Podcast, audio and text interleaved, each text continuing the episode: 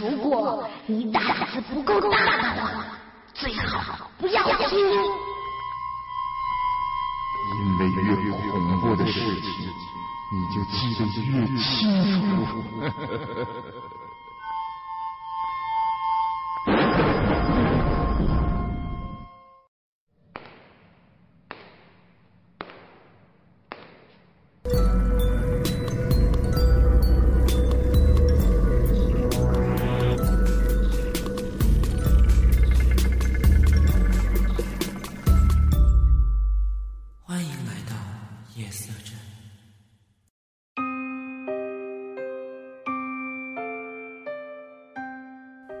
Hello，大家好，欢迎大家走进夜色镇，我是镇长 shano。今天要给大家分享的是一位微博的网友的求助帖。这位网友，我们且简称为 A。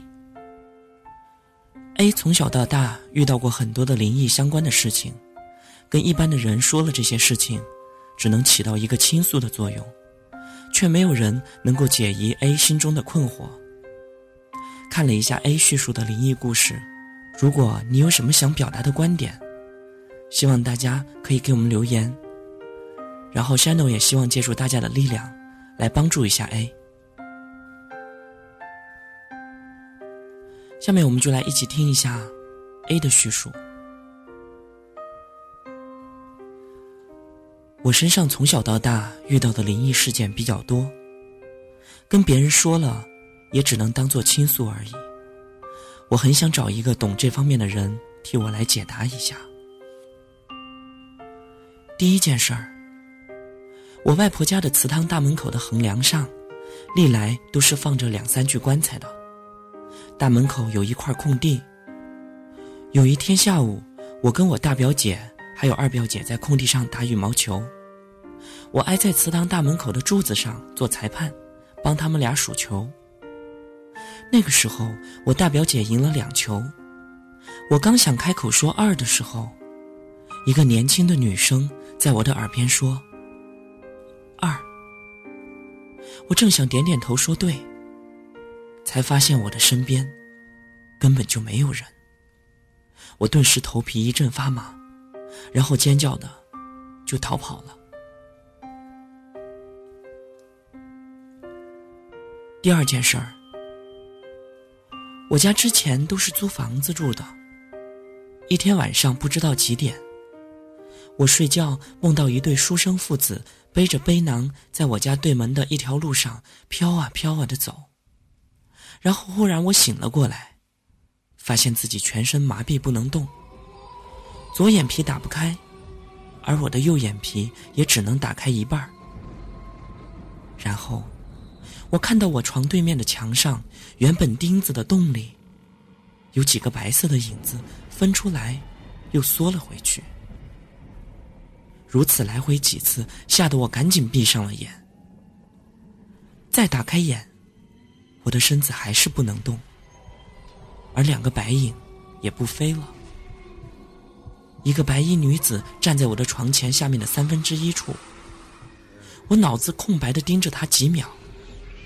然后我吓得赶紧闭上眼睛，而我再打开眼的时候，我的全身已经可以动了，而且那些白影也已经不见了。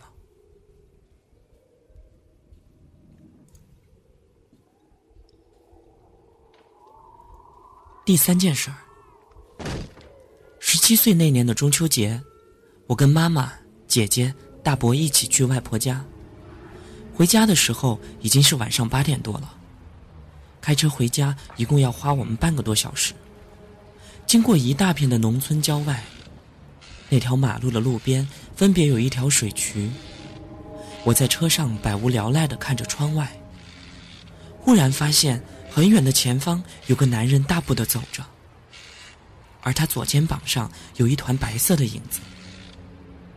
我当时就着了魔一样的觉得那可能是他的女朋友，于是我一直盯着他，想看看他女朋友长什么样。可是事后我觉得当时真的是着了魔。然后等车经过他身边的时候，发现他若无其事的感觉，好像是自己一个人走在水渠边一样。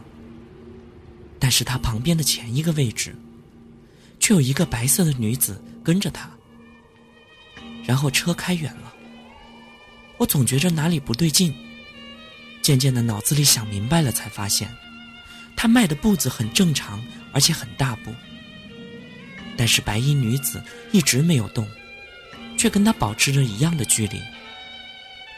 而且他旁边是水渠，水渠的深度大约有半米。那个白衣所在的位置就是水渠里边，而且他的身高直到了男人的肩膀。但我回想一下他的比例。膝盖处平衡着地面，也就是说，他的小腿不可能有半米，而他正是飘在水渠上面的。等我想明白了以后，我很惊恐，我犹豫着要不要跟妈妈还有大伯姐姐们说，但是我又怕说出来会出事儿，毕竟这是灵异的东西。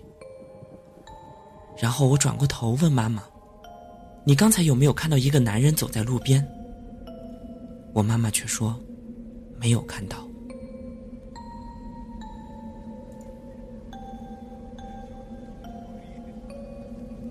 第四件事儿，在我小学二年级的时候，有一天我要跟妈妈出门出门前，我穿过客厅进了厨房洗手。厨房的门口一进去就应该是洗手池。洗手池上面的白瓷砖能够看到周围隐隐绰绰的影子。我正洗着手，随意一看瓷砖，忽然发现身后的厨房门口站着一个全黑的人的影子。我开始以为是妈妈，可是事后我回想，才发现是自己傻。因为影子再怎么样也不可能从头到身子都是黑的。但是等了两秒，我也看不见影子动。而且也没有听到妈妈叫我，我转头一看门口，却什么东西都没有。转过头看瓷砖，依然什么东西都没有。然后我跑出客厅问妈妈：“你刚刚有没有进厨房？”妈妈说：“没有。”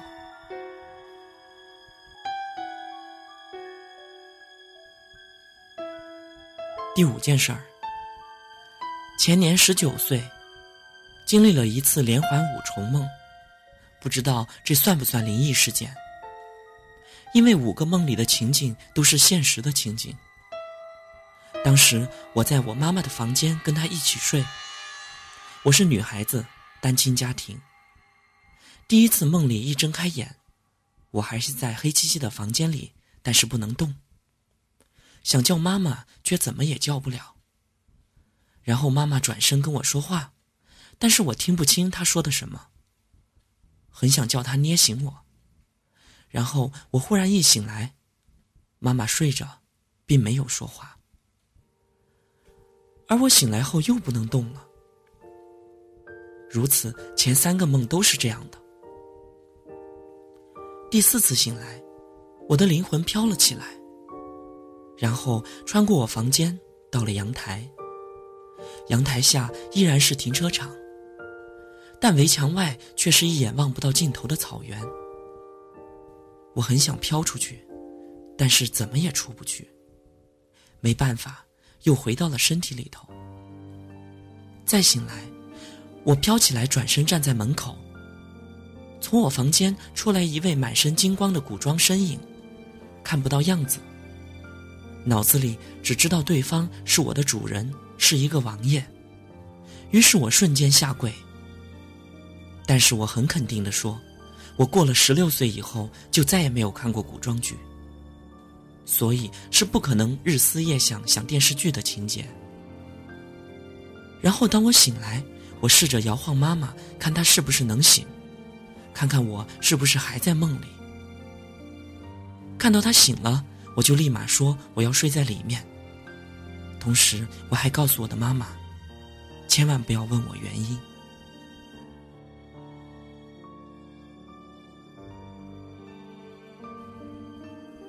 顺带提一提，我从小到大都是经常经历所谓的鬼压床。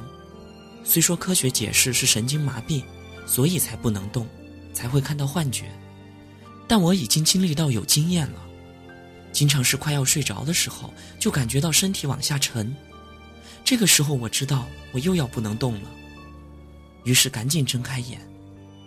但很多时候都是因为很困，受不了了，要继续睡，才又继续往下沉。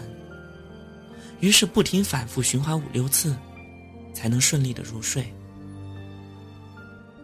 刚出生几个月的时候，某一天开始，我一到夜幕降临就嚎啕大哭，一直哭到天亮，然后发展成哪怕声音哑了，还是保持着大哭的姿势。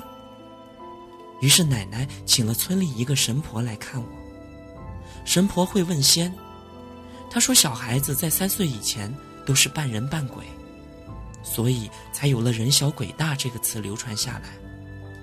然后她跟我的鬼沟通，她说她原本是要去大城市投胎，结果走错了路，走进了这个崇山沟，她不甘心，所以才要闹腾。后来神婆不知道拿了什么东西给我吃，当天晚上开始我就再也没有这样闹过了。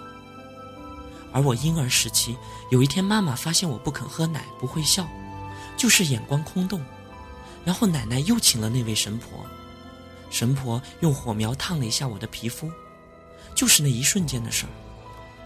可是发现我不会哭，然后神婆拿出一根针，在我的舌头上刺了一下，我依然不会哭。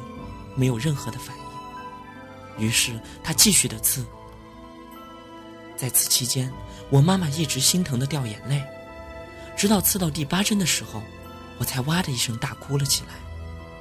神婆后来说，如果当时再晚半个小时，他就救不了我了。而至于为什么，好吧，其实我也不知道。那么听了这一位小伙伴的故事分享以后，我相信各位小伙伴心里头也会觉得有点毛毛的，因为毕竟这种鬼压床的事情会让你感觉到特别的无助、特别的孤单，而且如果你反复的做这样的一种事情的话，就会对你的心理造成一种阴影。所以我想，也许是因为他的阳气太弱了，而邪能侵体造成的吧。那么如果有能够解答他的问题的小伙伴，也可以在我们夜色镇的社区给我们留言，然后也希望能够帮助到我们的这位小伙伴，解答长期困扰他的这样的一个问题。那么好了，今天夜色镇的节目到这儿就要结束了，感谢各位小伙伴的收听，我们下期节目再见。